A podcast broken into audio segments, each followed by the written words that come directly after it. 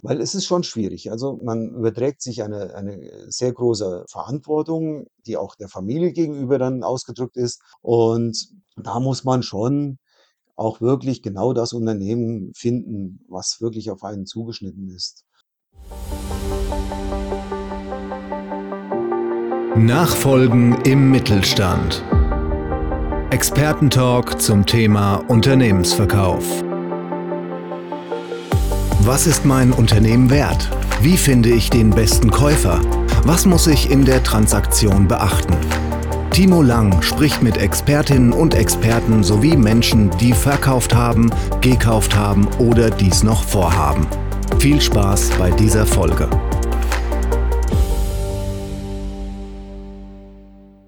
Ja, hallo und herzlich willkommen auch heute wieder zu einer neuen Folge von Nachfolgen im Mittelstand.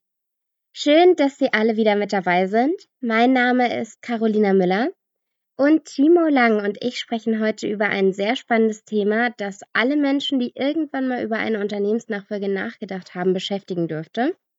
Und zwar, wie finde ich einen geeigneten Käufer für mein Unternehmen? Hallo Timo, schön, dass es wieder mal geklappt hat und wir heute zusammen den Podcast aufnehmen. Wie geht's dir? Hallo Carolina, ja, schön, dass wir hier heute wieder zusammen sind. Mir geht's blendend, die Sonne scheint, die Woche startet, es wird eine sehr interessante Woche und ich freue mich auf unser Gespräch. Wir haben in unserer letzten gemeinsamen Folge ja damit gestartet, dass du mir erzählt hast, was du in der letzten Woche so gemacht hast. Und ich fand den Einblick in deine Arbeit ziemlich spannend, deshalb würde mich auch diese Woche interessieren, woran du so gearbeitet hast. Ja, diese Woche war geprägt von verschiedenen Terminen, verschiedenen Gesprächen, von Vertragsgestaltung. Aber was vielleicht ganz interessant ist, wir haben ein Workbook mit Checklisten und Tools erstellt, was jetzt aus der Druckerei gekommen ist, was wir jetzt auch verteilen werden. Und das ist sicherlich ganz interessant für Unternehmerinnen und Unternehmer, die ihr Unternehmen verkaufen möchten, um sich mal umfassend zu informieren über auch Käufersuche, das Thema, was wir heute haben, über Bewertungen, über ihre Ängste und Nöte. Das Thema hatten wir auch schon und verschiedene andere Dinge. Also sehr interessant. Wer das mal gerne sich bestellen möchte, kann das kostenfrei downloaden auf unserer Webpage www.tl-consult.de slash bereit. Wir bringen das aber auch in die Shownotes nochmal rein. Heute dreht sich bei uns alles darum, wo und wie man den richtigen Käufer oder die richtige Käuferin für ein Unternehmen findet. Lass uns jetzt aber erstmal zurückspulen. Ist die Suche nach einem Nachfolger oder einer Nachfolgerin Schritt 1, wenn es darum geht, ein Unternehmen zu verkaufen, oder womit fängt man an? Also manche machen das tatsächlich. Das ist jetzt nicht unbedingt der richtige Weg, sehr unvorbereitet in solche Themen reinzugehen, sondern die wichtigste Entscheidung ist einfach die Entscheidung dazu, dass man sein Unternehmen weitergeben möchte. Ob jetzt familienintern an Mitarbeitende oder extern. Wenn man diese Entscheidung getroffen hat, dann sollte man ein wenig auch planen, wie man an das Thema rangeht. Man sollte Informationen aufbereiten, von denen man glaubt, dass ein Käufer, eine Käuferin da Mehrwerte rausziehen können, Interesse bei denen geweckt wird. Und dann kann man in die Suche nach Käufern gehen. Das ist schon wichtig. Und wieder zurück zum Workbook. Das Workbook bringt für diese Zeiten in diesem Prozess sicherlich wertvolle Hilfen. Du hast in der letzten Folge, die wir gemeinsam aufgenommen haben, ja auch gesagt, dass manchmal ein Verkauf gar nicht unbedingt das Richtige für einen Unternehmer oder eine Unternehmerin ist. Ähm, ich meine, du hast diesen Mandanten damals geraten, dass sie sich eher einen Berater oder eine Beraterin zur Seite nehmen sollten. Passiert sowas öfters? Und wenn ja, woran erkennst du, dass jemand möglicherweise nicht verkaufen sollte? Also ich glaube, man sollte das vielleicht auch tatsächlich von der Käuferseite aufsatteln. Ein Käufer muss für das Unternehmen mindestens mal gleichwertig sein wie die bisherigen Inhaber oder am besten sogar noch Mehrwerte bringen. Und dann stellt sich natürlich auch die Frage, wenn ein Unternehmer jetzt, sagen wir mal, noch nicht gerade jetzt gezwungen ist, das Unternehmen zu verkaufen aus Gründen der Krankheit oder aus Altersgründen, hm, sondern vielleicht noch jünger ist, dann hat er vielleicht auch die gleichen Möglichkeiten, unter Umständen unter Zuhilfenahme von Unternehmensberatungen sein Unternehmen nochmal fit zu machen, dann auch Käufer ansprechen zu können, die sich vielleicht vorher zu dem jetzigen Zeitpunkt noch nicht dafür interessiert haben. Also es ist immer schwierig zu bewerten, gerade auch für uns. Wir sind Externe, wir kommen jetzt mal zu einem Gespräch, wir führen das ein, zwei, drei Stunden lang, vielleicht ein Folgegespräch auch nochmal so lange. Ähm, aber wir können uns nicht anmaßen, da eine grundsätzliche äh, richtige Empfehlung zu geben. Das muss die Unternehmerin oder der Unternehmer schon selbst treffen, diese Entscheidung. Aber wir können Hilfen geben, wir können fragen und mit den Fragen können wir denen schon Optionen aufweisen. Und würdest du sagen, dass sich jeder Käufer auch für jedes Unternehmen eignet? Nein, ähm, das hängt zum einen an der Eigenschaft des Käufers, der Beispiel vielleicht technisch geprägt ist, aber in dem Unternehmen wird eigentlich kaufmännische Kompetenz benötigt. Ähm, dann an der Größe des Unternehmens, also die meisten Beteiligungsgesellschaften werden kein Unternehmen kaufen, was vielleicht eine Million an Umsatz hat. Das müsste schon ein Add-on zu einer bestehenden Beteiligung sein. Und es ist auch immer so eine menschliche Komponente zu sehen. Ja, also Verkäufer, Käufer, die müssen schon auch ein bisschen harmonieren. Und äh, das sind viele, viele Dinge, die man beachten muss oder beachtet, wenn man in so eine Unternehmensnachfolge reingeht, wenn ein Käufer ähm, sich vorstellt. Also das passt nicht immer, nicht jedes Töpfchen hat auch ein, ein passendes Deckelchen. So, jetzt geht es wieder etwas mehr um das Inhaltliche. Wie spricht man denn die verschiedenen Käufertypen am besten an? Beziehungsweise worauf muss ich bei den verschiedenen Typen achten? Das ist ja einfach ein sehr sensibles Thema.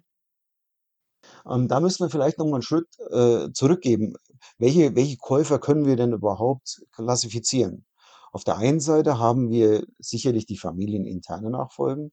Also, ich juble immer, wenn es eine familieninterne Nachfolge gibt. Das das freut mich immer. Ist nicht unser Geschäft, aber, ähm, das bedeutet, dass man in der Familie sehr viel richtig gemacht hat. Und, äh, natürlich hat auch diese interne Nachfolge Ansprüche. Dann gibt es die Möglichkeit, dass man im Unternehmen einen Käufer findet, den sogenannten MBU, Manage Management Buyout. Das hat schon mal den Vorteil, dass die zukünftigen Inhaber das Unternehmen kennen und auf eine sehr gute Basis aufsatteln können.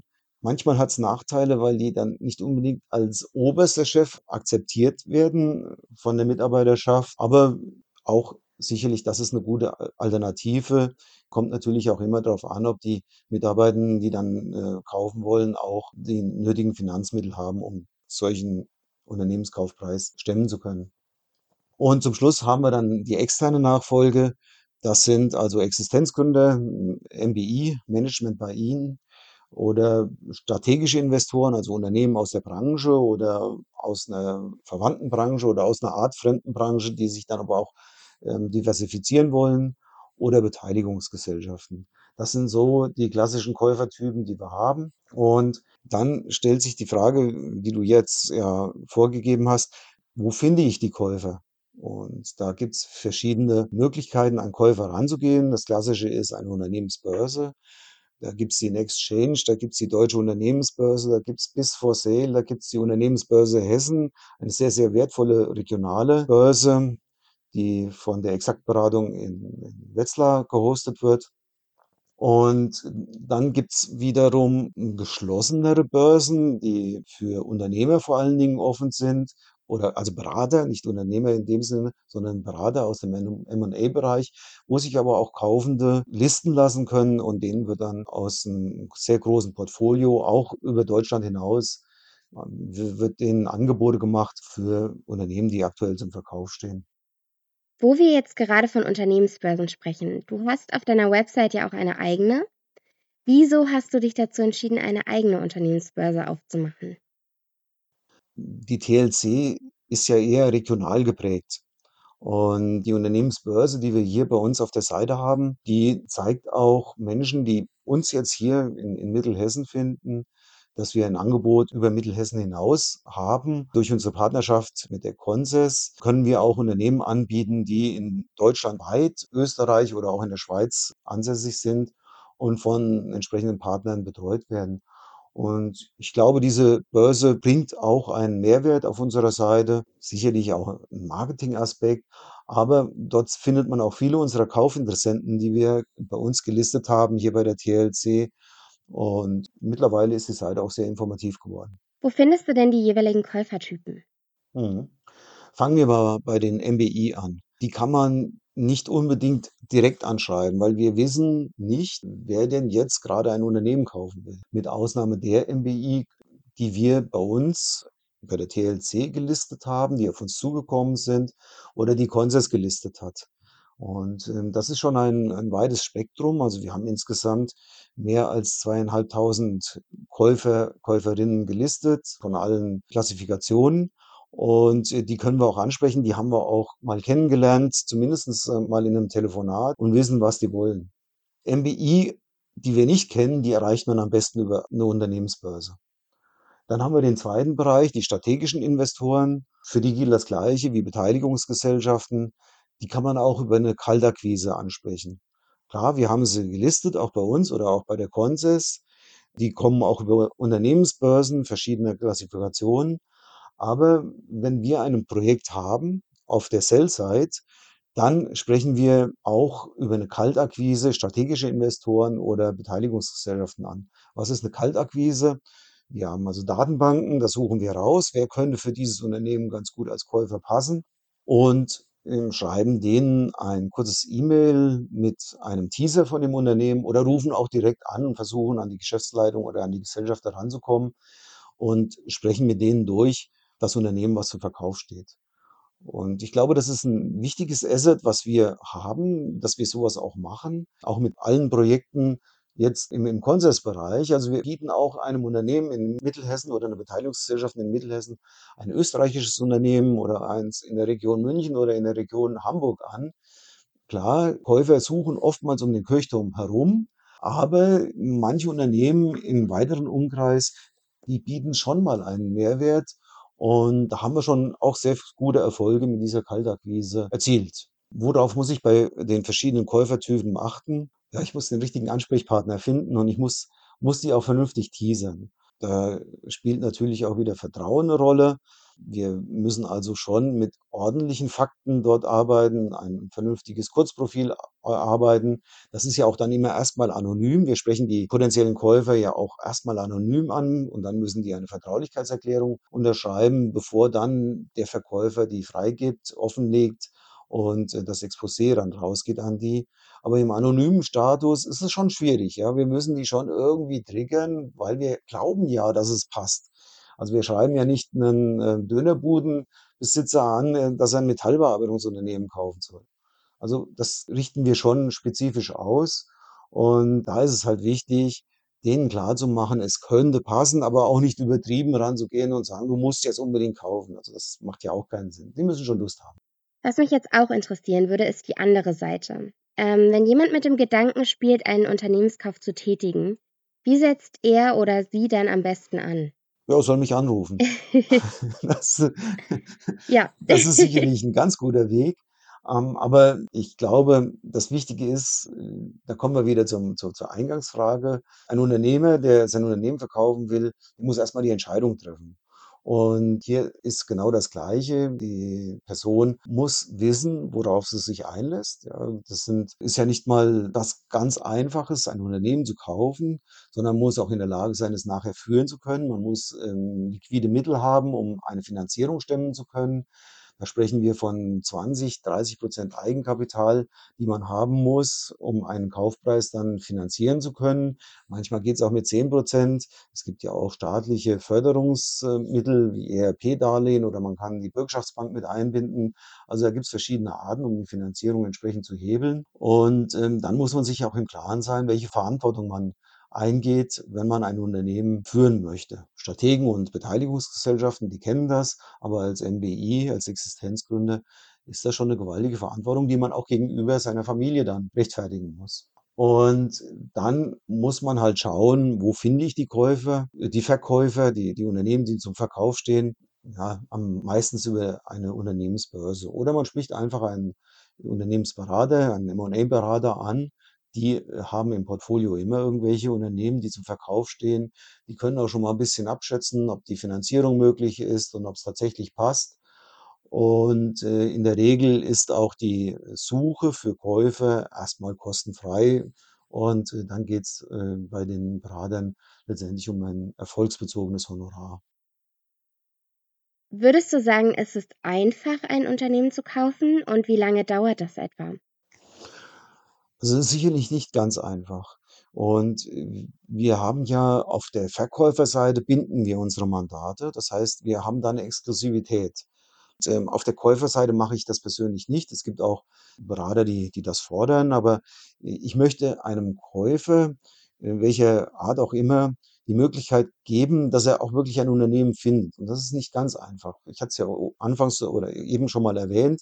Es müssen die gewissen Parameter passen, es muss von der Branche passen, von der Größenordnung passen. Die Region ist bei Käufern oftmals sehr wichtig und da möchten wir ihnen schon sehr viel Freiheit geben. Also, mich freut es, wenn wenn jemand ein Unternehmen kaufen will, wenn er Unternehmer werden will. Und deswegen suchen wir dann auch schon mal intensiv für solche Leute. Und es ist aber auch so, dass die wenn die Entscheidung getroffen wird, dass wir oft auch wieder Kaufende finden oder mit denen nach 5 Jahren sprechen und feststellen: Nein, die haben noch nicht das Unternehmen gefunden, was sie eigentlich finden wollen.